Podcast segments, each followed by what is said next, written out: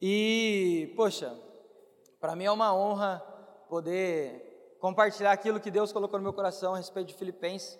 Confesso para vocês que é a minha carta preferida das Escrituras, então quando o Dô falou que eu ia compartilhar, eu fiquei muito feliz e eu quero realmente passar com todo o meu amor tudo isso que eu, que eu realmente sinto por essa carta, algo para vocês, algo do Espírito para vocês. Eu vou pedir para vocês abrirem então Filipenses 4. Hoje nós não vamos ter no telão a, a, a, as escrituras aonde eu ia riscar. Eu não sou digno ainda, esse é o ponto. Eu ainda não sou digno de tal ferramenta, mas a gente vai dar um jeito aqui.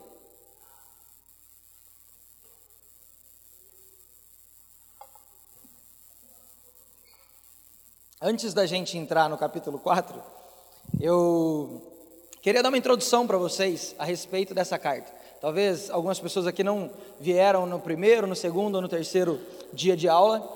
Então, para ficar mais claro o entendimento, essa é uma carta que Paulo escreve ao povo de Filipo, né, aos filipenses que ficava ali na região da Macedônia. E quando Paulo escreve essa carta, ele escreve em uma prisão romana. Porém, eu quero dar um, um, um contexto aqui um pouquinho diferente para você. Eu quero te fazer lembrar de Atos 16, que é quando Paulo então conhece esse povo. E é muito interessante é, quando Paulo conhece esse povo, por quê? Porque por duas vezes Paulo tentou ir para outros lugares, mas o Espírito Santo não deixou isso acontecer. Por duas vezes então Paulo é, é, é tem o desejo de ir para outras localidades, mas o Espírito cancela essa ideia e Paulo fala: tá bom, vou esperar para saber qual é a vontade de Deus. Até que um dia Paulo tem um sonho com um homem da Macedônia falando: Viu, passa por aqui, nós estamos precisando de você. E então Paulo entende que era necessário ele ir para aquele lugar e anunciar o evangelho de Jesus Cristo. Então já começa com uma história louca. Paulo não queria ir para lá, mas Paulo é enviado por Deus para aquele lugar. E mais do que isso, Paulo, quando ele chega ali naquela região, quando ele chega ali na Macedônia, ele então faz com que a primeira pessoa convertida ao Evangelho na Europa acontecesse. Antes o Evangelho estava reservado para uma parte do mundo. Quando Paulo chega naquela região, a primeira pessoa do continente europeu, de um mundo totalmente diferente, é convertida, e é Lídia. E sabe o que é muito legal quando a gente percebe isso na vida de Lídia? Porque Paulo talvez não tinha noção de quem Lídia seria. Talvez Paulo não tinha noção de quem era aquela mulher, mas por causa de Lídia, porque Paulo pregou o evangelho para aquela mulher, quando então Lídia retorna à sua cidade natal, da região de Lídia, ela levava o nome da sua região, ela então inaugura a igreja de Tiatira, que a gente vai ver lá em Apocalipse, quando Jesus escreve as cartas às igrejas. Então, olha que louco, Paulo não queria ir para aquele lugar, então o Espírito Santo manda, uma igreja maravilhosa é iniciada lá na Macedônia, no povo de Filipe, e mais do que isso, tinha uma mulher, a primeira a se converter, que ela não para apenas por ali. Quando ela volta, ela inaugura uma outra igreja. Olha que louco isso. Olha como às vezes a gente não tem noção do que a gente está fazendo. Talvez uma mensagem, uma, uma palavra que você fala para alguém, uma pessoa que você anuncia o Evangelho, faz algo que você nunca pensou em fazer. Esses dias, só para compartilhar algo muito interessante com vocês, esses dias eu fui convidado para ir lá em São Paulo ministrar uma mensagem, e no final da pregação, o pastor me chamou e falou assim: Cara, vocês não têm noção de, de, de, de como a mensagem de vocês alcançam as pessoas. E ele estava falando isso por conta do Josué, do pai do Douglas, porque a igreja daquele cara começou em um evento em que o Josué pregou para líderes a respeito de célula. Esse cara veio de São Paulo, entendeu o que era a missão dele e por conta de uma mensagem do pastor Josué Gonçalves, uma igreja foi formada em São Paulo e talvez o Josué nem tenha noção. É exatamente isso que aconteceu com Paulo e Lídia. Talvez Paulo não tinha noção de quem Lídia seria, mas essa mulher levou o evangelho para uma região, talvez que Paulo nem chegou aí. Isso é muito maravilhoso. A gente precisa começar a pensar mais nas pessoas que estão à nossa volta. A gente precisa começar a pensar mais nas pessoas que estão perto para que a gente anuncie o evangelho. E então, para te fazer. Ah, deu. Então, beleza. Aí, então, vai ter os versículos ali, a gente vai acompanhando juntos, tá bom? Só não vou riscar, porque ainda não. É, não é? E também, só para fazer você lembrar aí de, pô, qual é a passagem, aonde é que é, fica na história de Atos 16 um fato marcante na vida de Paulo. Quando ele e Silas estão na prisão e acontece o terremoto. Todo mundo se lembra? Então, é ali, é naquela região, é esse o povo que Paulo está escrevendo a carta aos Filipenses, é naquele local. Ok? Vocês estão. Ok? Deu para todo mundo entender? Então é para esse povo que Paulo está falando, é para essa, essa galera que ele encontrou na região da Macedônia. E qual é a ideia de Paulo ao escrever a carta aos Filipenses? Ele tem alguns objetivos, que fica bem claro quando a, gente, quando a gente lê a carta como um todo. Mas o primeiro é agradecer aquele povo, porque ele era um, é, realmente foi um povo muito generoso, foi um povo que entendeu quem Paulo era e realmente depositou tudo que eles tinham para que a missão de Paulo fosse então levada adiante. Segundo, era dar esperança a uma igreja que estava sendo perseguida. Por quê?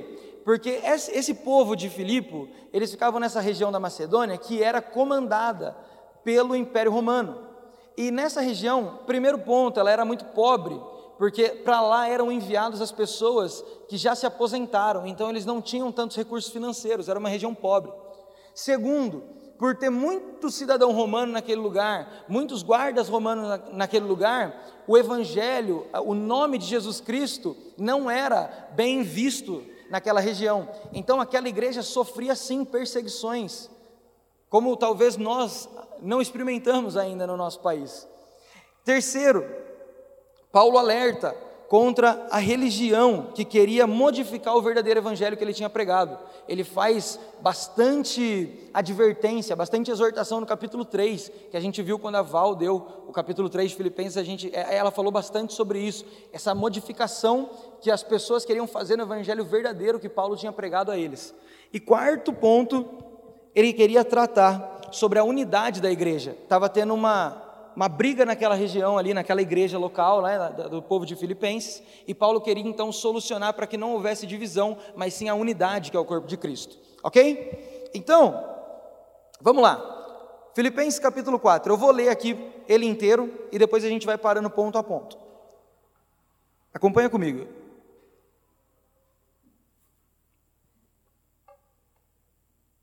Portanto, meus irmãos, a quem eu amo e de quem, eu, de quem tenho tanta saudade. Vocês que são minha alegria e minha coroa, permaneçam assim firmes no Senhor, ó amados. O que eu rogo a Evódia e também a Sinti, que é que vivam em harmonia no Senhor. Sim, e peço a você, leal companheiro de jugo, que as ajude, pois lutaram ao meu lado na causa do Evangelho, com Clemente e meus demais cooperadores. Os seus nomes estão no livro da vida. Alegrem-se sempre no Senhor, novamente direi: alegrem-se. Seja a amabilidade de vocês conhecidas por todos, perto está o Senhor. Não andem ansiosos por coisa alguma, mas em tudo, pela oração e súplicas e com ações de graças, apresentem os seus pedidos a Deus. E a paz de Deus, que excede todo entendimento, guardará o seu coração, guardará o coração e a mente de vocês em Cristo Jesus. Finalmente, irmãos, tudo que for verdadeiro, tudo que for nobre, tudo que for correto, tudo que for puro, tudo que for amável, tudo que for de boa fama, se houver algo de excelente ou digno de louvor, pensem nessas coisas. Ponham em prática tudo que vocês aprenderam, receberam, ouviram e viram em mim, e o Deus da paz estará com vocês. Alegro-me grande, grandemente no Senhor, porque finalmente vocês renovaram o seu interesse por mim. De fato, vocês já se interessavam, mas não tinham oportunidade de demonstrá-lo. Não estou dizendo isso porque esteja necessitado, pois aprendi a adaptar-me a toda e qualquer circunstância. Sei o que é passar necessidade e sei o que é ter fartura. Aprendi o, segredo de viver contente em toda e qualquer situação. Seja bem alimentado, seja com fome, tendo muito ou passando necessidade. Tudo posso naquele que me fortalece. Apesar disso, vocês fizeram bem em participar das minhas tribulações. Como vocês sabem, Filipenses, nos seus primeiros dias do Evangelho, quando parti da Macedônia, nenhuma igreja partilhou comigo no que se refere a dar e receber, exceto vocês. Pois estando eu em Tessalônica, vocês mandaram ajuda não apenas uma vez, mas duas, quando tive necessidade. Não que eu esteja procurando ofertas, mas o que eu posso, mas o que pode ser acreditado na conta de vocês. Recebi tudo e o que eu tenho é mais do que suficiente. Estou amplamente suprido, agora que recebi de Epafrodito os donativos que vocês enviaram. São uma oferta, os donativos que vocês enviaram são uma oferta de aroma suave, um sacrifício aceitável e agradável a Deus. O meu Deus segundo Perdão, que é, é um texto famoso, então. O meu Deus suprirá todas as necessidades de vocês, de acordo com as suas gloriosas riquezas em Cristo Jesus. A nosso Deus e Pai seja glória para todos sempre. Amém. Saúdem a todos os santos em Cristo Jesus. Os irmãos que estão comigo enviam saudações. Todos os santos enviam saudações, especialmente os que estão no palácio de César. A graça do nosso Senhor Jesus Cristo seja com o espírito de vocês. Amém. Amém? Vocês estão felizes ainda? Amém. Então vamos lá. Por que, que eu amo Filipenses? Porque, para começar, é uma carta que tem vários textos famosos. Então, com certeza, se você está um mês na igreja, você já ouviu e talvez já até decorou alguns desses trechos que tem em Filipenses. Mas talvez você está 20 anos na igreja e você ainda continua estudando ela porque por mais que ela tenha trechos famosos, ela é profunda no que se diz respeito à mensagem que Paulo estava desejando passar para os cristãos daquela região e daquela época. Cara, essa carta é apaixonante, porque Paulo vai tratar aqui sobre alguns pontos que eu já citei, mas principalmente no capítulo 4, sobre a unidade da igreja e sobre o agradecimento dele, daquela comunidade ter ajudado tanto a vida de Paulo e o ministério de Paulo. Então você vê que é uma carta em gratidão, você vê uma gratidão em todos os momentos de Paulo, e para a gente entender ainda melhor esse capítulo, a gente precisa observar o verso 4. Então, o verso 4 é como se fosse uma âncora em todo esse capítulo. O que Paulo vai falar antes do verso 4 vai ser respondido pelo verso 4. E o que Paulo vai falar depois do verso 4 faz sentido, porque ele falou o verso 4, ok? Então, o verso 4 talvez seja o ponto mais importante nesse capítulo e a gente não pode tirar ele de vista, tá? Então, vamos lá, vamos começar. Portanto, meus irmãos, a quem eu amo e de quem eu tenho saudade, vocês são a minha alegria e a minha coroa, permaneçam assim firmes no Senhor, ó amados. Quando Paulo está dizendo aqui, ó, a quem eu amo e de quem eu tenho saudade, não era um sentimento fingido. Aqui não era Paulo querendo encher linguiça na carta. Aqui Paulo realmente estava revelando seu coração. Por quê?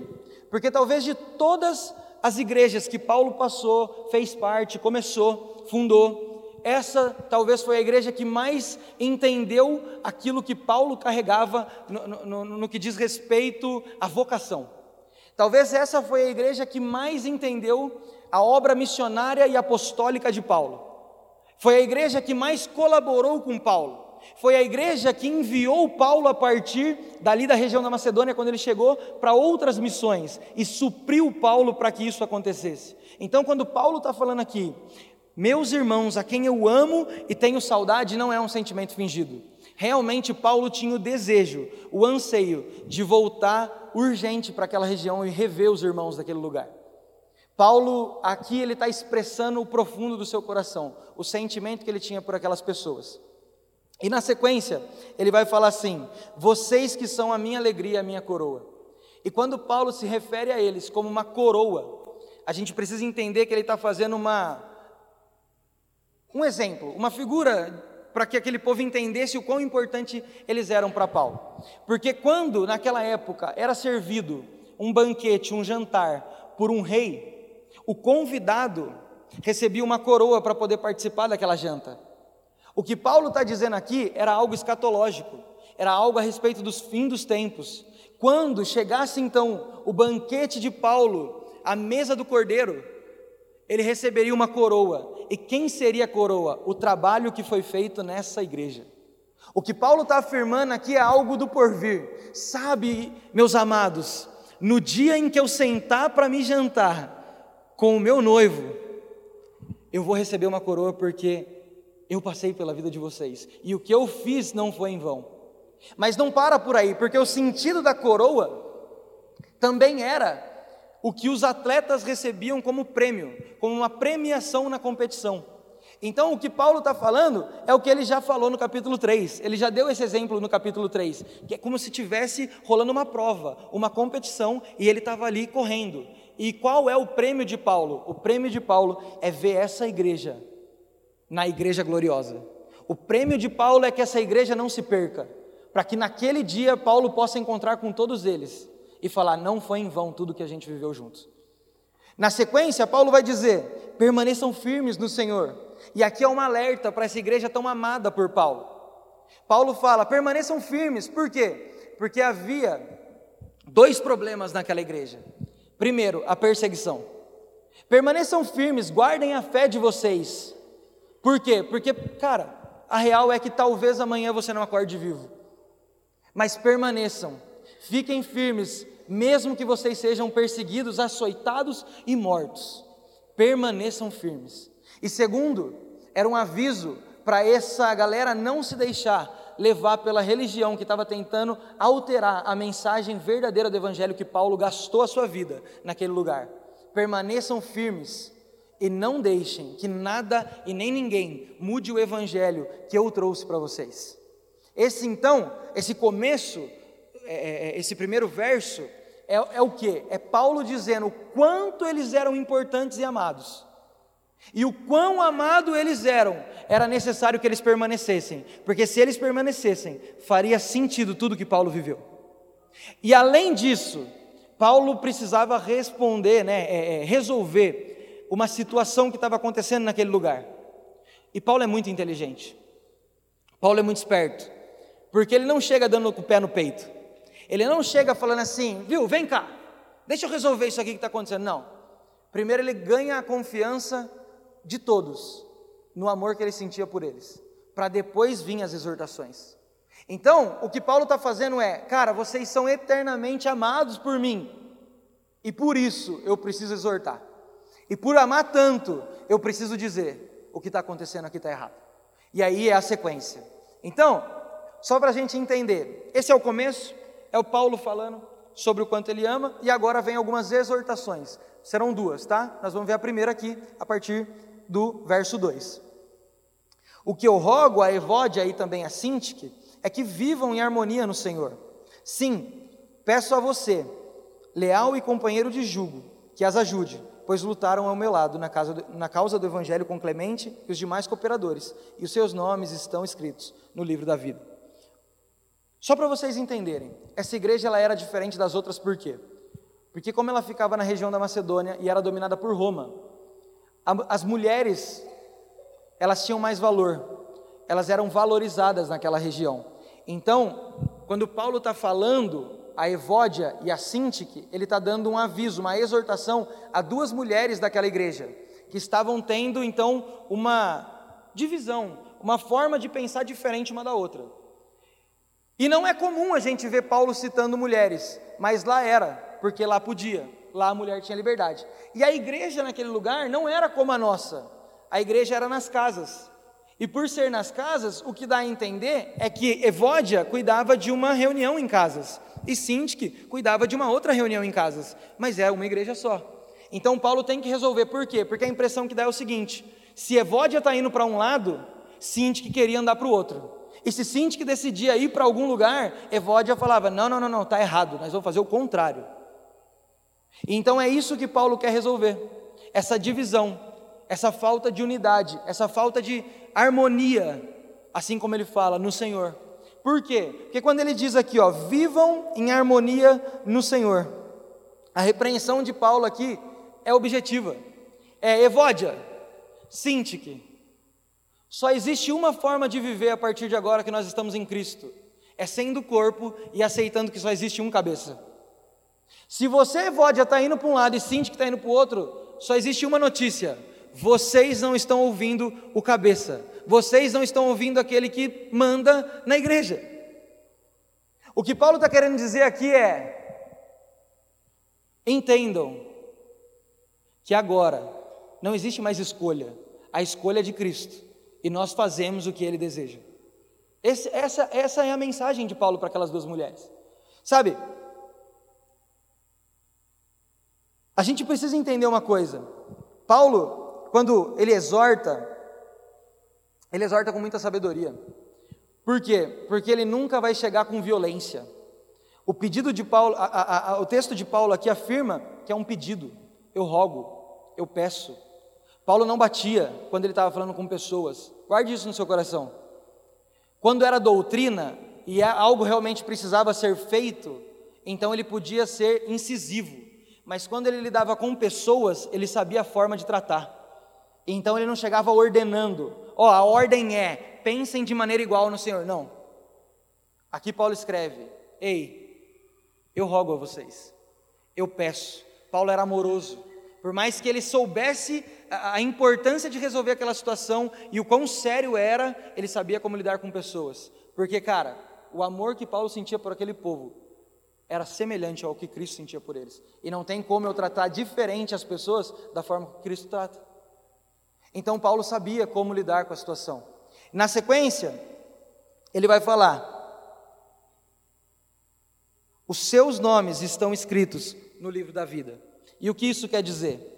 Não, perdão, antes tem um, tem um pouquinho, né? Sim, peço a você, leal e companheiro de julgo, que as ajude, pois lutaram ao meu lado na causa do Evangelho, com Clemente e os demais cooperadores. Aqui, guarda isso no seu coração. Todas as vezes que a gente vai estudar, a maioria dos historiadores, dos estudantes, eles ficam tentando adivinhar para quem Paulo está falando. Você, meu fiel companheiro de jugo. Todas as vezes que a gente estuda, eles ficam tentando adivinhar. Será que era Timóteo? Será que era Lucas? Será que era Epafrodito? A questão toda aqui é o seguinte: não importa, porque Paulo não escreveu. Se importasse, Paulo tinha escrito. Então, o que importa? Importa é que quando tem duas pessoas causando divisão, muitas vezes vai ser necessário que mais uma pessoa seja quem vai chegar e fazer as duas estarem religadas. Ah, não, mas eu não aceito.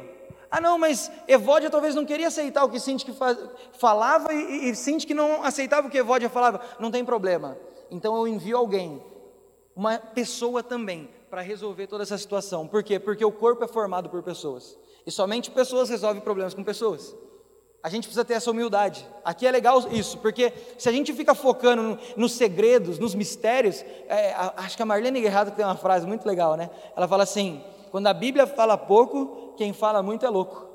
Então, tipo assim, se Paulo não falou, não importa. Importa é, era necessário resolver. E agora vem, para mim, um ápice. Para mim, a parte mais linda da resolução de Paulo. Por quê? Porque ele vai falar: os seus nomes estão escritos no livro da vida. Sabe o que Paulo está fazendo? Ele está pegando algo escatológico novamente para resolver aquela situação. Ele está falando assim: Ei, Evódia, em, Sintique, eu estou pedindo para vocês andarem em unidade no Senhor, sabe por quê? Porque os seus nomes estão escritos no livro da vida, ou seja, a igreja gloriosa que vocês esperam ver e viver não tem divisão. E vocês duas fazem parte da igreja, e vocês duas vão estar na igreja gloriosa. Não faz sentido vocês andarem divididas agora. Sabe por quê? O que Paulo está falando aqui é o seguinte: a igreja de agora, a igreja terrena, tem que simplesmente refletir a igreja gloriosa. Nosso papel como igreja hoje é refletir a noiva madura de Cristo, que talvez ainda não somos, mas nós já refletimos ela. Esse é o desejo de Deus. Essa é a vontade de Paulo e é por isso que ele usa esse termo. O nome de vocês estão escrito no livro da vida. Não faz sentido vocês não terem a mesma forma de pensar se naquele dia vocês vão estar juntas. Paulo sabia como tratar a situação. E então, a gente chega no verso 4, que para mim é o ponto mais importante aqui do capítulo. Ele vai dizer: Alegrem-se sempre no Senhor. Novamente direi: alegrem-se. Aqui, Paulo está fazendo a sua afirmação. Aqui ele já não está mais pedindo, aqui ele está dando uma ordenança. Alegrem-se sempre no Senhor. Aqui Paulo não deixa margem de dúvida. Ah, eu sou cristão, mas será que eu posso ter o meu dia mal? Não, por Paulo não. É uma ordem. Alegrem-se, é no imperativo. Alegrem-se sempre no Senhor. Aqui é uma ordem de Paulo que todo cristão tem como estilo de vida viver feliz, viver alegre, viver satisfeito. E como a gente viu a Val falar do capítulo 3, porque ele está aqui repetindo algo que ele já disse em Filipenses 3,1, é o seguinte: ele está afirmando que agora a nossa alegria não está mais em algo que a gente pode perder. A nossa alegria, quando ela está no Senhor, ela não depende mais de situações ou circunstâncias, ela simplesmente depende dele e ele é imutável. Ele não muda. Então a minha alegria também não tem que mudar e não pode mudar, porque a minha alegria está pautada nele. A minha base de alegria é ele, acabou. E agora não tem sombra de variação. Então, é essa ordenança que Paulo está dando. Entenda algo. Aqui Paulo está deixando claro algo aqui pra, importante para a gente refletir, que tem uma diferença entre ser e estar. Porque muitas vezes nós estamos vivendo a nossa vida com, com, com não sendo felizes, não sendo alegres, mas estando. E estar pode mudar. Porque talvez hoje você está feliz porque, sei lá, seu time contratou um jogador legal. Para quem é São Paulino aí, né? É ou não é? Você pode estar feliz, assim como eu, porque, poxa, meu filho está aqui, meu primeiro filho está aqui. Estou muito feliz. Mas é uma situação. Agora, ser é diferente. Ser não muda. Estar pode mudar. Talvez você passou do vestibular, você está feliz. Mas agora, alguém que é, então nada pode transformar aquilo. Porque ele já entendeu que a base dele está em alguém que não muda. Então, a gente precisa entender que o alegrem-se sempre no Senhor tem a ver com a nossa satisfação nele. E aí, por que, que eu falo para vocês que Paulo resolve o problema da unidade com isso? Porque a partir do momento que eu estou satisfeito, que eu estou alegre no Senhor, nada tem o poder de me atingir. Ah, mas Evódia não quer. Não importa, eu estou satisfeito no Senhor. Vamos lá, vamos ver o que Evódia quer. E eu vou amá-la. Está entendendo como essa é a forma que Paulo usa para resolver a situação? Pessoas satisfeitas, elas são praticamente inofendíveis. Ninguém tem o poder de ofender alguém que já vive satisfeito no Senhor. Por quê? Porque se eu estou totalmente completo nele, cara, o meu pior inimigo, na verdade, já não é mais meu pior inimigo, né? Mas se eu tivesse um pior inimigo, nem ele poderia me atingir. Porque nada do que alguém me fale, faça ou me bata, sei lá, qualquer coisa do tipo, me muda. Porque eu sou, eu não estou. Vocês estão entendendo? Então é isso, Paulo usa para resolver a situação da unidade da igreja a questão da satisfação. Quem é satisfeito não causa problema. Quem é satisfeito não arruma é, é, é, é confusão. Por quê? Porque eu estou tão satisfeito, para que, que eu vou ficar olhando a vida do meu irmão e querer achar defeito nele? Cara, vamos andar como um só homem. Esse é o desejo de Paulo, a igreja gloriosa. Nós temos que refletir. Como é que eu reflito a igreja gloriosa? Sendo satisfeito no Senhor. E aí ele continua. Seja a amabilidade de vocês conhecidas por todos, perto está o Senhor. E quando ele está dizendo, seja a amabilidade de vocês conhecida por todos, ele está falando algo muito claro. Pessoas totalmente satisfeitas no Senhor exalam aquilo que recebe. Então, eu tenho uma fonte inesgotável de amor, que é Deus. Como é que alguém que tem uma fonte inesgotável de amor caminha pela terra? Amando. Seja a amabilidade de vocês conhecida por todos. O que Paulo está falando é, cara, no dia que você entender o amor que você recebeu, você vai caminhar amando qualquer tipo de pessoa que chegar do seu lado. E aí ele continua: perto está o Senhor. E aqui tem duas formas da gente interpretar, e eu quero falar rapidamente as duas para vocês. A primeira é literal: perto está o Senhor. Por quê? Porque a segunda vinda de Jesus Cristo está próxima. Paulo, ele tinha um estilo de vida diferente de tudo que a gente já viu, de tudo que a gente já imaginou. Na verdade, esse deveria ser o nosso estilo de vida, como se Jesus pudesse voltar hoje. Tudo que Paulo fazia, ele fazia baseado nisso. Cara, eu vou fazer o meu melhor, eu vou dar o meu melhor, eu vou viver o meu melhor. Por quê? Porque Jesus pode voltar hoje.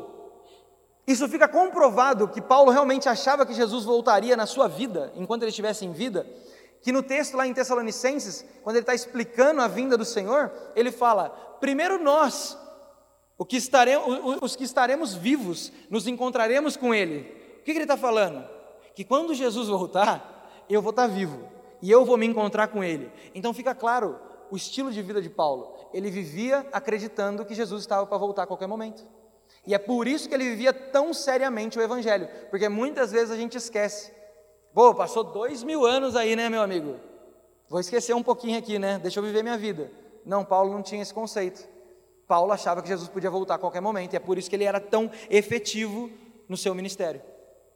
E a segunda forma da gente interpretar esse texto é o seguinte: todas as vezes que eu lia, eu tinha uma impressão.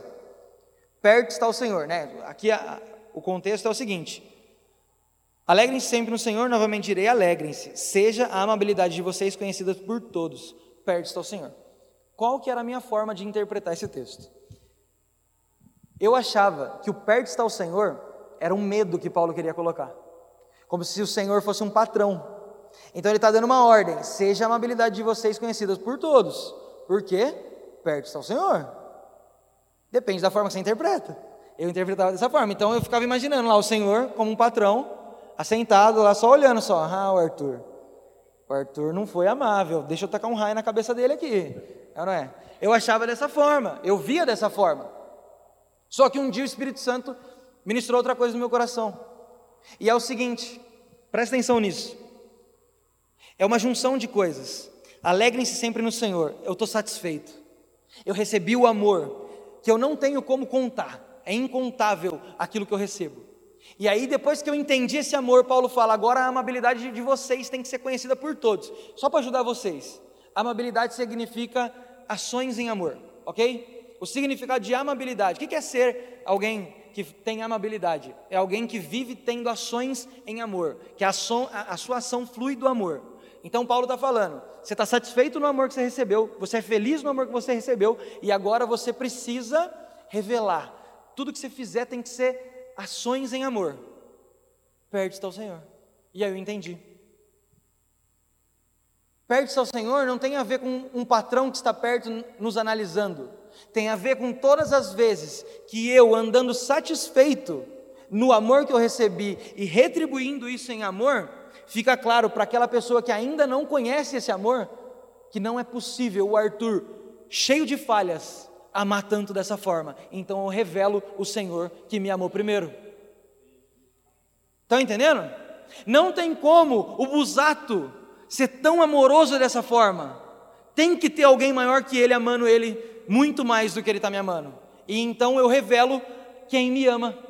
E então eu dou sede nas pessoas e aponto: esse é o Cordeiro de Deus que tira o pecado do mundo.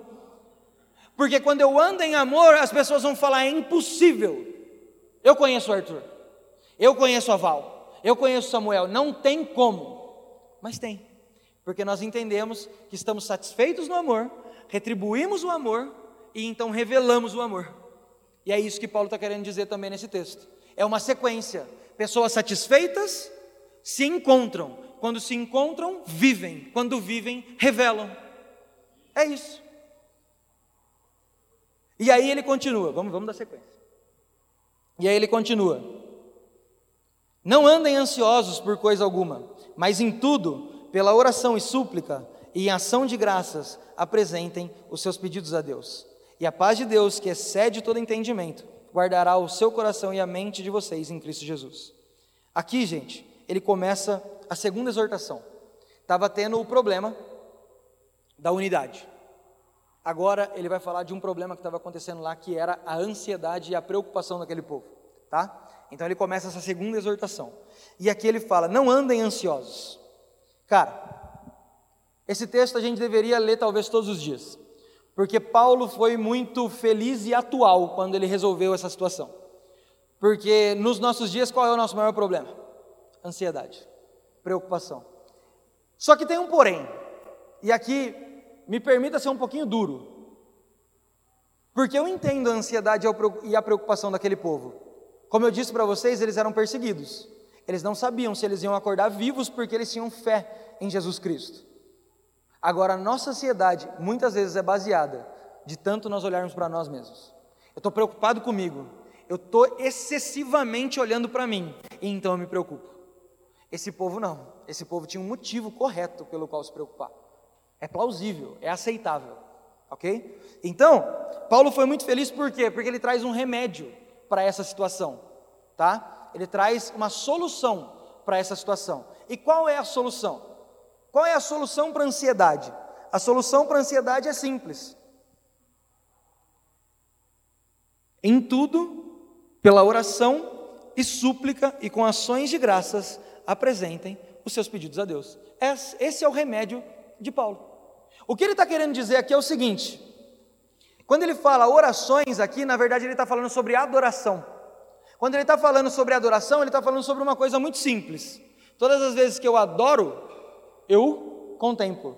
Todas as vezes que eu contemplo, eu reconheço quem Ele é. E se eu reconheço quem Ele é e estou adorando a Ele, não faz sentido andar ansioso, e vocês vão entender o porquê.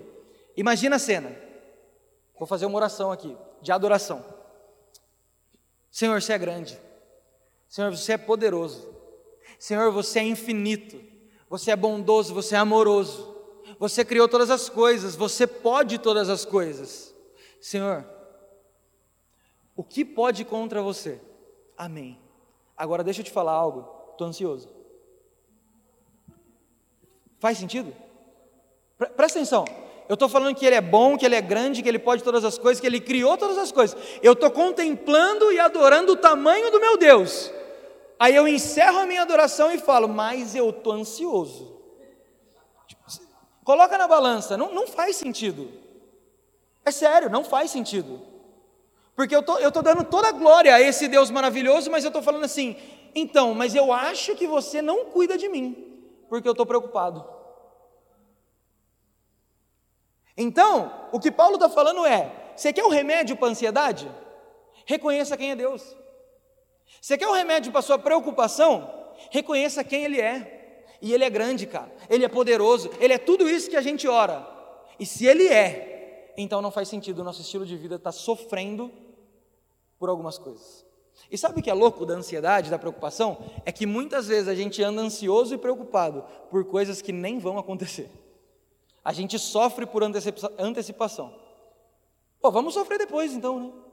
Vamos, vamos sofrer depois. Ok, sofrer depois. Mas antes, por que, isso, por que, é tão importante a gente entender isso? E, e aqui é, é, é, é, realmente, talvez, o motivo do que Paulo está querendo trazer é porque a ansiedade e a preocupação para as pessoas que estão aqui para estabelecer o reino de Deus. Porque se eu ando ansioso e preocupado, eu não tenho tempo de cumprir aquilo que eu tenho que fazer.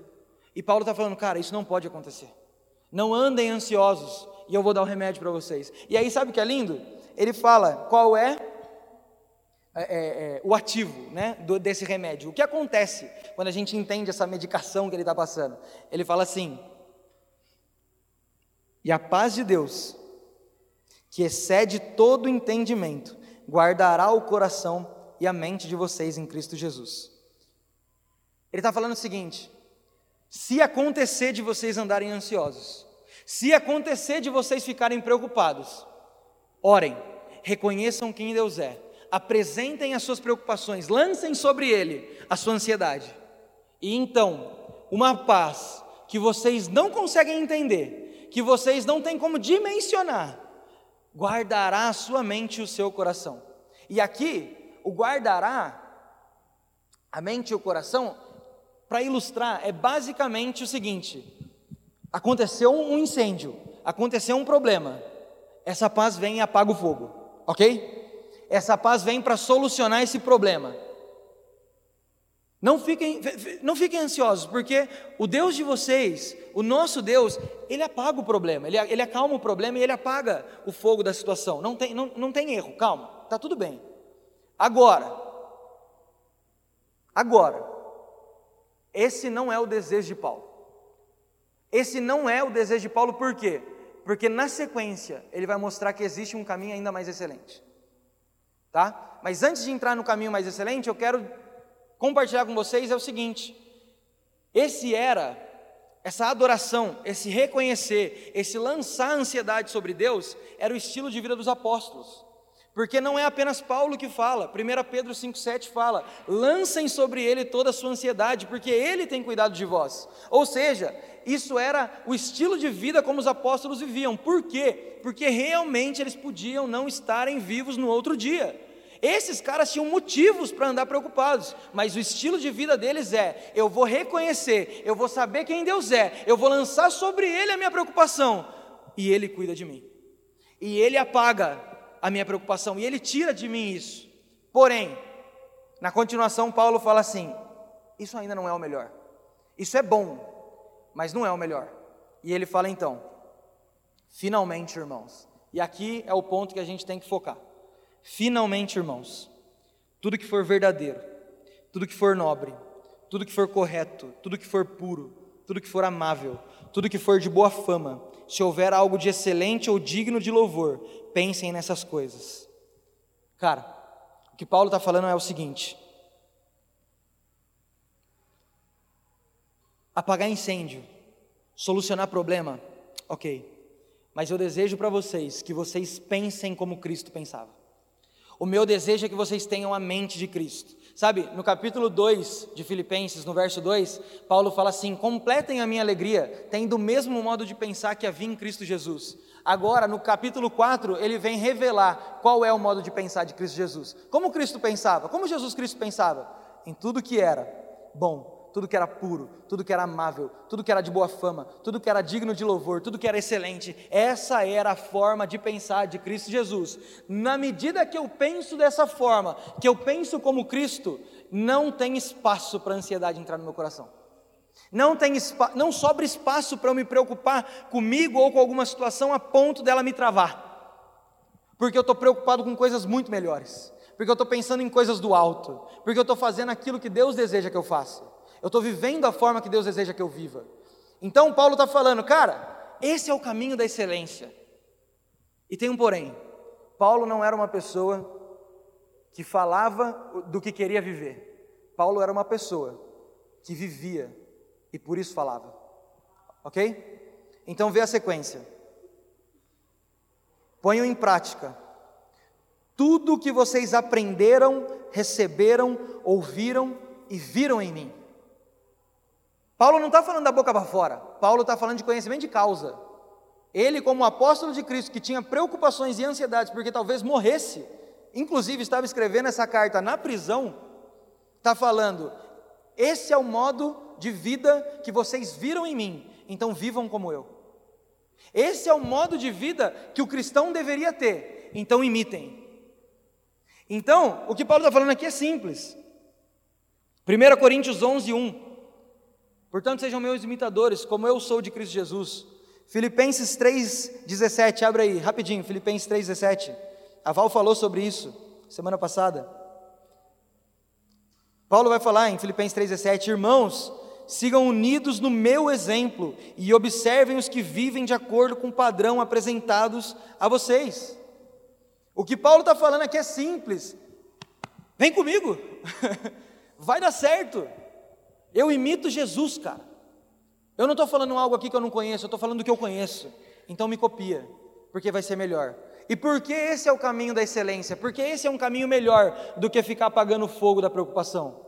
Por conta da continuação, que Paulo vai dizer assim: E o Deus da paz estará com vocês. Você consegue ver a diferença?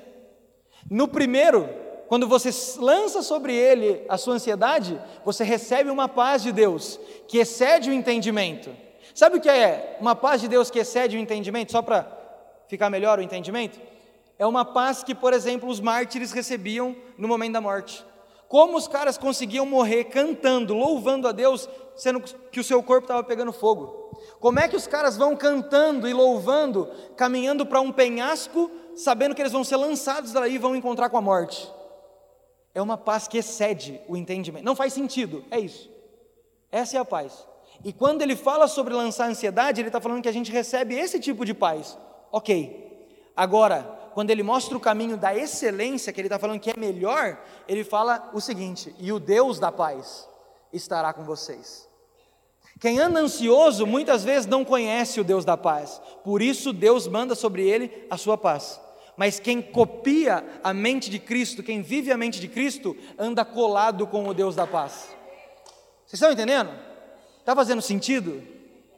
Não adianta, cara, você tem duas escolhas. Você quer ficar resolvendo problemas e situações, ok, você recebe essa paz que excede de entendimento, ou você quer andar com o próprio Deus da paz do seu lado? Hum. Essa é a escolha que Paulo está colocando para os filipenses. E essa é a escolha que nós, lendo esse texto, precisamos tomar hoje, sendo que esse é um problema da nossa geração, sendo que a ansiedade tem levado embora muitas e muitas pessoas. Qual é o caminho que nós vamos escolher? Lançar e receber uma paz ou caminhar com Deus da paz? Vamos lá, gente. Está na hora da gente escolher o caminho excelente. Agora, Paulo entra no segundo assunto da carta, né, do, do capítulo 4 ele vai então começar a agradecer aquele povo pela sua generosidade, pelo seu amor, e talvez essa seja a parte que mais me toca. essa seja a parte que eu mais amo nesse capítulo 4. 4,10 começa assim: Alegro-me grandemente no Senhor, porque finalmente vocês renovaram o seu interesse por mim. De fato, vocês já se interessavam, mas não tinham a oportunidade de demonstrá-lo. Eu quero só rapidamente falar. 4,10: Alegro-me grandemente no Senhor. Mais uma vez, Paulo está afirmando que ele não fala de algo que ele queria viver, ele fala daquilo que ele vive. Porque se ele deu a ordem no verso 4, falando alegrem-se no Senhor, no verso 10 ele afirma: Eu me alegro grandemente no Senhor. Paulo sabia do que ele falava. E na continuação, ele fala: Vocês renovaram o interesse em mim, e vocês na verdade já se interessavam. É porque esse era um povo, como eu disse no começo, que tinha entendido o encargo de Paulo e por isso colaborava com a missão de Paulo. Se a gente lê, abre comigo aí, 2 Coríntios.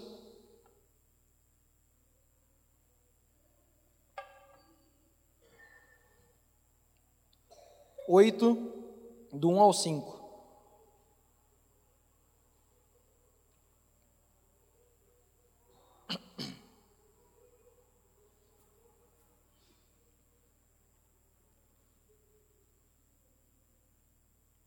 Assim: Agora, irmãos, queremos que vocês tomem conhecimento da graça que Deus concedeu às igrejas da Macedônia. No meio da mais severa tribulação, a grande alegria e a extrema pobreza deles transbordaram em rica generosidade, pois dou testemunho de que eles deram do quanto podiam e até além do que podiam por iniciativa própria, eles nos suplicaram insistentemente o privilégio de poder participar da assistência aos santos. E não somente fizeram o que esperavam, mas, mas entregaram-se primeiramente a si mesmo ao Senhor e depois a nós pela vontade de Deus.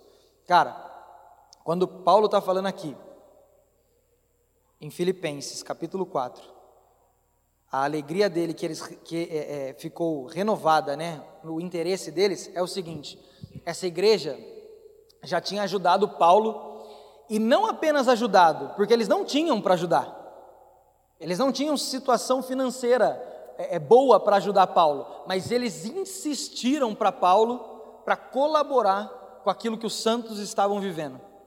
Eles entenderam que oferta não é sobre recurso financeiro, eles entenderam que oferta é muito mais do que isso. E é isso que Paulo está falando aqui. Eu estou feliz, eu me alegro porque vocês renovaram o interesse em mim. Não que vocês não tinham, porque eles já tinham, que é 2 Coríntios, mas que vocês renovaram agora de uma forma ainda mais legal. Por quê? Porque agora não foi enviado apenas recursos, mas eles enviaram alguém deles. Eles enviaram Epafrodito para ficar um tempo com Paulo. Sabe o que isso revela, gente? Revela que aquela igreja entendeu o que é o nós, entendeu a unidade. Por mais que estava tendo um problema, eles entenderam. E eles falaram assim, cara, a gente quer participar com Paulo daquilo que ele está fazendo. Então nós vamos mandar oferta, mas nós também vamos mandar vida. E eles enviam Epafrodito para ficar um tempo com ele. Porque ofertar não é apenas dar algo, é entender que você está fazendo algo muito maior do que só tirar um recurso financeiro do seu bolso. Cara, você está fazendo algo pelo reino de Deus, pelo estabelecimento do reino de Deus. Cara, tá, o reino está sendo estabelecido, porque você está sacrificando. E como Paulo diz desse povo, sacrificando daquilo que eles não tinham. Então, essa é a alegria de Paulo com aquele povo. É por isso que Paulo é tão grato a esse povo. Na sequência, ele vai falar assim: Eu não estou dizendo isso porque eu esteja precisando, porque eu estou necessitado, pois eu aprendi, meu Deus, essa parte aqui. Pois eu aprendi a adaptar-me a toda e qualquer circunstância. Eu sei o que é passar necessidade e sei o que é ter fartura. Aprendi o segredo de viver contente em toda e qualquer situação, seja bem alimentado, seja com fome, tendo muito ou passando necessidade. Cara, quando eu leio esse texto, a impressão que eu tenho é que eu estou apanhando de Paulo. Porque assim, não é um apanhar de um lutador de MMA que vem me dar um murro na cara, não. É como se Paulo estivesse pegando uma luva delicada e fazendo assim na minha cara, assim, ó, pá. Tipo assim, seu otário. Né? Porque, tipo, olha aonde vai o nível de entendimento, de conhecimento do apóstolo Paulo. Eu aprendi a viver contente. E, cara, quando ele fala que ele aprendeu a viver contente, ele está preso. E Paulo, preso, está falando: eu aprendi a viver contente. Independente do que aconteça à minha volta, eu estou satisfeito. Sabe, deixa eu compartilhar algo com vocês aqui. Eu sou. Quem aqui conhece o Enneagrama lá, a, a, a numeração da personalidade? Se vocês não conhecem, é um estudo da personalidade. Então existem nove tipos de personalidade. E eu, cara, graças a Deus, faço parte da mais parecida com Cristo. A número 5. Só tem um probleminha, que antes da palavra Cristo tem a palavra anti. Anticristo, porque misericórdia é número 5. Porque assim, o pecado dos cinco, vocês vão entender o porquê que eu estou falando isso, porque o pecado dos cinco é a avareza. E não apenas financeira, mas das suas coisas. Então, tipo assim, o número 5, ele é o cara que precisa estar tá seguro. Ele não quer ser milionário, mas pelo amor de Deus, eu não quero passar sufoco. E, e quando eu leio aqui Paulo falar, eu aprendi a viver satisfeito, eu aprendi a viver contente, tendo muito ou tendo pouco, na minha cabeça não entra. Tipo assim, como? Como esse cara conseguiu? Porque, tipo, a, a, essa é a sensação que eu tenho. Tipo, o número 5, quando o Douglas, por exemplo, prega o é nós, eu fico na cadeira assim, ó, ah, endemoniando, assim, ó, ah. Como assim eu vou compartilhar a vida com alguém? Não, a vida é minha, o eu, né? Mas na verdade, Paulo entendeu algo sublime. Ele entendeu o verso 4. Alegrem-se sempre no Senhor. Ele não está falando de algo aqui distante, ele está falando de algo que ele vivia e ensinava. Quando a nossa satisfação está em Deus, ele pode afirmar: não importa o que aconteça, eu permaneço satisfeito. Não importa o que Deus pode me dar, importa que eu já tenho quem Deus é. Não importa o que Ele pode fazer, importa que Ele já me encontrou em misericórdia e me trata agora como filho amado. Esse é, esse é o segredo, esse é o, é o conhecimento verdadeiro de Paulo. E aí, ele diz o porquê ele consegue viver dessa forma. Ele fala assim no verso 13: Tudo posso naquele que me fortalece. E misericórdia, como a gente usou errado esse verso. Eu quero fazer qualquer coisa, por quê? Porque tudo posso naquele que me fortalece. Tem nada a ver com o texto, mas é bonito. E o que Paulo está fazendo aqui, na minha visão, é o seguinte: lembra do verso do capítulo 23 de Salmo, um salmo muito conhecido. O Senhor, vamos lá, vamos todo mundo junto, vai, para ficar bonito. O Senhor. Ok, a gente usa o texto de Filipenses 4,13 da mesma forma que a gente usa o Salmo 23. Muitas, presta atenção nessa frase aqui, ó. Por muito tempo, Filipenses 4,13 e o Salmo 23 ficou como se fosse um texto que me dá o direito de ter tudo que eu quero. Presta atenção. Ficou como se eu tivesse o direito de ter tudo que eu quero. Por quê? Porque o Senhor é o meu pastor e nada me faltará. Então eu vou ter tudo que eu quero. Não, não, não, não. Na verdade, esses dois textos nos dão a certeza que nós já temos tudo que nós precisamos, que é o Senhor e que é o pastor. Eu tudo posso naquele que me fortalece. Quem me fortalece? O Senhor. E quem é o meu pastor? O meu Senhor. Então eu posso todas as coisas nele. Por quê? Porque independente do que eu tenha, independente da situação, eu estou satisfeito em quem Ele é e não naquilo que eu estou vivendo ao meu redor. Entenda isso de uma vez por todas. Esses dois textos não é um direito para você tudo que você para você ter tudo que você quer. É uma certeza no seu coração de que você tem tudo que você precisa. Cara, se nós olhássemos os textos da maneira correta, a nossa vida estaria muito mais diferente, estaria totalmente transformada. Sabe? Quando Paulo diz isso, né? tudo posso naquele que me fortalece, às vezes dá uma sensação de tipo assim, tá, mas e aí? O que, que eu vou ter então? O que, que, o que, que é necessário então? O que, que eu vou fazer então? E aí o segredo está em você viver satisfeito nele, porque tudo que ele der é o suficiente, e tudo que ele fizer é o que você precisa. Quer ver a sequência? Paulo vai falar assim, ó, um pouquinho mais para frente, mas vamos continuar o texto. 4,14. Apesar disso, vocês fizeram bem em participar das minhas tribulações. Ai. Eu quero já fazer uma pausa nesse verso. Aqui Paulo está falando, cara, vocês fizeram bem em participar das minhas tribulações. Eu vou dar um exemplo aqui para ficar mais fácil da gente entender o que, Paulo está querendo dizer. Você está há um tempo na igreja, com certeza você já ouviu um missionário falar assim: Na missão existem três formas de você atuar.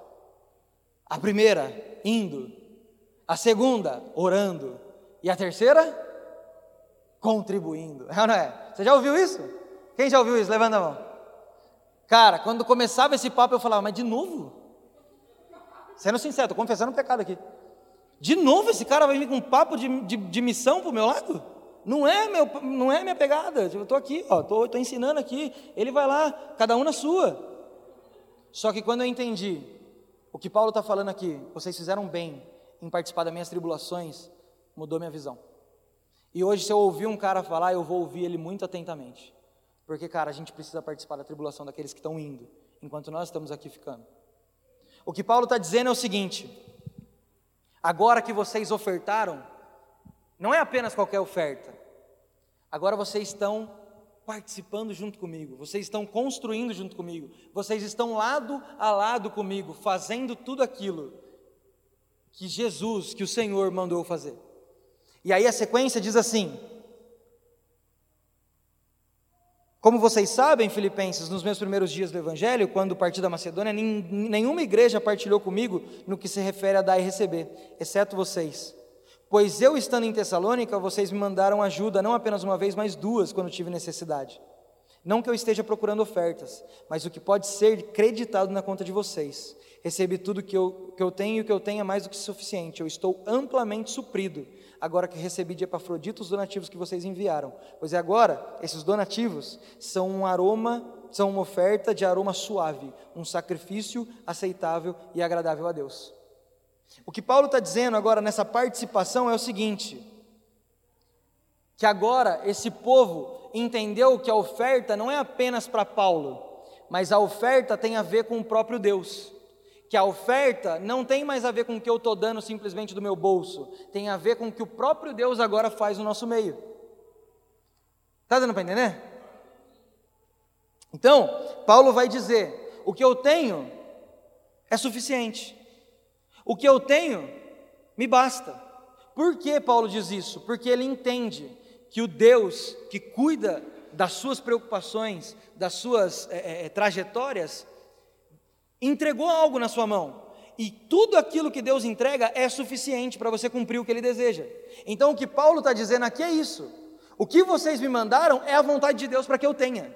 Eu não preciso mais disso, mais do que isso. E aí, na sequência, na sequência ele diz: O meu Deus suprirá todas as suas necessidades, né? O meu Deus suprirá todas as suas necessidades, de acordo com as suas gloriosas riquezas em Cristo Jesus. O que Paulo está dizendo aqui é o seguinte: aqui, Paulo conhecia o Deus dele.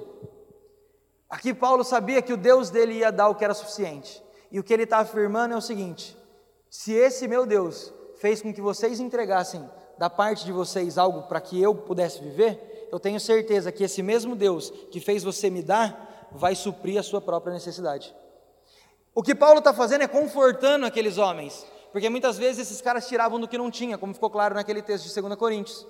Então, talvez eles deram, porque eles entenderam que era oferta, mas agora talvez faltaria. E o que Paulo está dizendo é: não fiquem preocupados com isso, porque o mesmo Deus que supre o que é para mim, supre o que é para vocês. Agora, tem um foco aqui. O meu Deus suprirá todas as todas as necessidades. O foco aqui é no que é necessário e não nos meus caprichos. O foco aqui é que tudo aquilo que for necessário para você ter uma vida, para seguir o reino de Deus, Deus cuida. Mas Ele não está afirmando que Deus está afim de ficar te dando uma Ferrari, uma mansão, entendeu? Se Deus quiser me dar, ok, não vou negar. Mas não é isso que Ele está afirmando. Ele está afirmando o seguinte: a sua necessidade está garantida. Cara, quando Jesus fala em Mateus 6, para cuidar primeiro das coisas do reino, e, e, essas coisas vos serão acrescentadas, busquem, pois, o reino de Deus e a sua justiça, e todas essas demais coisas vos serão acrescentadas, é exatamente o que Paulo está querendo dizer nesse texto. É que quando nós cuidamos das coisas de Deus, do reino de Deus, tudo que é necessário para que a gente tenha essa vida, esse estilo de vida, vai ser cuidado pelo próprio Deus. Mas todas as vezes que nós lemos esse texto de Mateus 6, Mateus 6 a gente tem que tomar cuidado, porque muitas vezes a gente está falando assim: busquem, pois, o reino de Deus e a sua justiça, e todas as coisas serão acrescentadas. E daí eu abro para todas as coisas, inclusive os meus caprichos. Só que não é sobre isso, é sobre as necessidades para você ter uma vida do reino de Deus. Esse texto é a mesma coisa. O meu Deus, segundo a sua riqueza, vai cobrir a necessidade de vocês necessidade. Cara, agora a Val me mostrou um texto que resume muito bem isso, que era um cara no Antigo Testamento que conseguiu entender que ele não precisava mais do que o necessário. Abre comigo Provérbios 30 do 7 ao 9. Olha isso.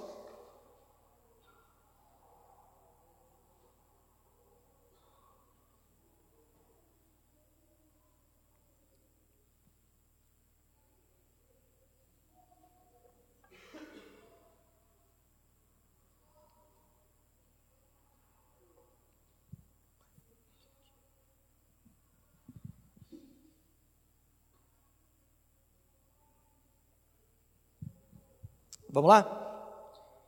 Provérbios 30, do 7 ao 9 diz assim: Duas coisas peço que me des antes que eu morra. Mantém longe de mim a falsidade e a mentira, e não me des nem pobreza e nem riqueza, dá-me apenas o alimento necessário. Se não, tendo demais, eu te negaria e te deixaria e diria: Quem é o Senhor? Se eu ficasse pobre, poderia vir a roubar, desonrando assim o nome do meu Deus. Olha o entendimento desse cara lá no Antigo Testamento. Como que é o nome do, do rei aqui? Eu esqueci o nome dele. Ditados de Argur. Olha, olha o que esse cara entendeu. Me dá o que é necessário. Porque se você me der demais, eu posso me esquecer de você, eu posso me perder nas minhas riquezas. E se você me der de menos, eu posso, na necessidade, acabar desonrando o seu nome, precisando roubar ou fazer algo que não te agradaria. Então, qual é o estilo de vida correto? Qual é a forma mais correta da vida do cristão? Viver tranquilo para fazer tudo aquilo que Deus deseja. Vivendo tendo o que é necessário. Para que a gente não se perca no nosso, no nosso próprio desejo, na nossa própria riqueza. E é exatamente isso que Paulo está dizendo nesse texto: que o meu Deus, segundo a sua riqueza, vai suprir as suas necessidades. Na sequência, vamos continuar. Na sequência, avançando para o final, fica claro e exposto o coração de Paulo, porque ele diz assim: A nosso Deus e Pai, seja a glória para todo sempre. Amém. E parece até um texto bobo, um texto tipo assim, ah, beleza, um fim de conversa. Mas nessa frase, nesse verso aqui, Paulo está expondo todo o seu coração. Paulo está falando do porquê ele está querendo resolver o problema da unidade. Paulo está resumindo porquê que ele está agradecendo o coração generoso. Paulo está falando, ei, sabe por que eu estou escrevendo esse capítulo tão importante para vocês? Porque o meu foco continua unicamente na glória de Deus. A vida de Paulo era exclusivamente para uma coisa: glorificar a Deus. Então, todas as vezes que ele termina uma exortação, um agradecimento, o que, que ele faz? Ele fala: A Deus seja toda a glória. Por quê? porque é o coração dele sendo transbordado naquilo que ele está escrevendo. Não existia um outro porquê, não existia um outro sentido, e não faria sentido, na verdade, se não fosse por isso. Por isso que Paulo fala: a Deus sempre toda a glória. Na sequência, ele vai dar as, nossas, as, as saudações finais. E ele diz assim: Saúdem a todos os santos em Cristo Jesus. Os irmãos que estão comigo enviam saudações. Todos os santos enviam saudações, especialmente os que estão no palácio de César. E aqui a gente precisa refletir um pouquinho no que ele fala, especialmente no palácio de César. Por quê? Porque tem três coisas que são reveladas nesse texto. A primeira é que Paulo não queria estar preso. Paulo não queria estar preso porque qual era a ideia de Paulo? Era passar por Roma livre, para que ele então pudesse pegar mantimentos, pegar ofertas para se manter quando ele fosse enviado para aquela igreja para a Espanha o, desejo de Paulo era chegar na Espanha, mas no meio do caminho ele chegou em Roma preso. Só que se não fosse pela prisão de Paulo, alguns nunca teriam sido livres dos seus próprios pecados. Então a gente precisa entender algumas coisas que acontecem na nossa vida quando foge do nosso controle. Esse não era o controle de Paulo, esse era o controle de Deus. Se Paulo não tivesse sido preso, pessoas estariam presas eternamente nos seus pecados, porque Paulo nunca teria tido a chance de evangelizar e pregar o evangelho para elas. Segundo ponto, Paulo talvez revela aqui um lugar onde ele pôde evangelizar que eu acho que nem no sonho mais perfeito dele ele chegaria ali, que era o palácio de César. O palácio de César, alguns estudiosos vão dizer que era o antro do pecado naquela época. Era o point. Tipo assim, quer pecar? Cola com nós. Aqui é o lugar. Por quê? Porque era um povo pagão, era um povo que principalmente o César se achava que era Deus, então era todo tipo de pecado liberado. E o que Paulo vem falar é o seguinte: os da casa de César que encontraram o evangelho de Jesus enviam saudação. Ou seja, no lugar mais sujo, aonde talvez nós não teríamos coragem de entrar, Paulo entrou, evangelizou e tirou de lá os filhos de Deus que estavam perdidos. Cara, nós precisamos ter mais noção sobre os lugares que a gente tem que ir evangelizar e pregar o evangelho. Porque muitas vezes é cômodo, é fácil a gente ficar sentado e ouvir uma mensagem, ouvir uma pregação, mas cara, tem muita gente lá fora na lama, no pecado, em lugares que a gente não tem vontade e desejo nenhum de chegar, mas estão precisando ouvir. Por quê? Porque eles são amados por Deus. Porque eles são escolhidos por Deus. E se ninguém for lá, como é que então eles vão ouvir o evangelho de Jesus? E terceiro, que fica muito claro nessa declaração de Paulo é: Paulo sempre ensinava e passava o entendimento correto de que a igreja era uma só. Porque quando ele diz assim, todos os santos enviam saudações, especialmente que estão no palácio de César, não faz sentido. Porque quem está no palácio de César nunca vai conhecer quem estava em Filipe. E quem estava em Filipe nunca ia conhecer quem estava no palácio de César. Mas mesmo assim, Paulo tinha uma doutrina correta de ensinar que a igreja era uma só, independente do lugar onde ela estava. Então os irmãos do palácio de César mandam saudação para quem estava lá em Filipe. Por quê? Porque um dia eles vão estar juntos. Mesmo que em vida eles nunca tiveram chance de estar juntos, um dia eles vão estar juntos, porque a igreja, a igreja gloriosa é uma só.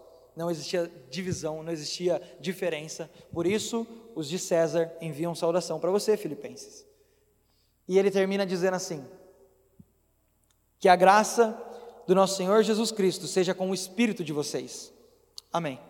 E aqui é um ponto importante para a gente focar, porque Paulo entendeu que a nova natureza é a partir do novo nascimento no espírito. Porque agora, em Cristo, nós não somos um corpo com alma e com espírito. Nós somos um espírito que tem uma alma e habita num corpo. Assim como o Val falou, no, no, no, no, capítulo 3, nós estamos esperando a glorificação para que o nosso corpo seja transformado, mas agora o que foi transformado em nós, quando nós encontramos com Jesus, é o nosso espírito. E é por isso que Paulo fala que a graça seja com o espírito de vocês, ou seja, que a graça seja com o novo homem, com o homem interior de vocês, com o espírito de vocês, porque é a partir dele que vocês então vão poder viver o evangelho, não mais a partir do corpo caído, mas do espírito vivificado pelo Espírito Santo. Por isso que a graça tem que sempre se manter com o nosso nome, no, com o nosso com o nosso novo homem interior, que é o nosso espírito que foi renovado pelo Espírito Santo de Deus. Amém?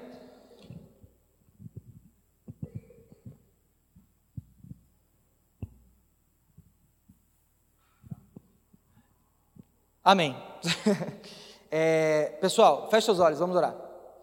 Jesus, nós te agradecemos, nós te exaltamos e nós ficamos felizes, Espírito Santo, porque mais uma vez você nos ensinou, nos deu um conhecimento e o nosso pedido hoje é que esse conhecimento se torne vida, porque senão ele é inútil.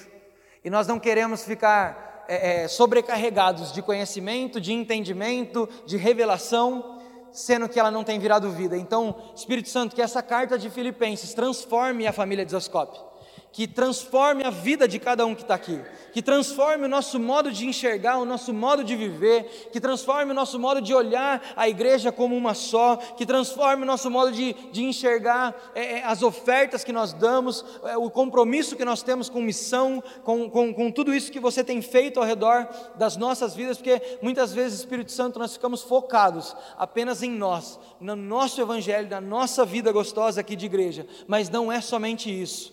Faz que isso se torne vida, para que a gente saia daqui e, e, leve essa verdade que você nos ensinou para mais e mais pessoas. Que pessoas sejam encontradas pelo seu amor e pelo seu evangelho a partir das nossas vidas, pelo que nós aprendemos hoje aqui e pelo que nós aprendemos no todo nessa carta de Filipenses. No nome de Jesus é o que nós pedimos e já te agradecemos. Amém e amém.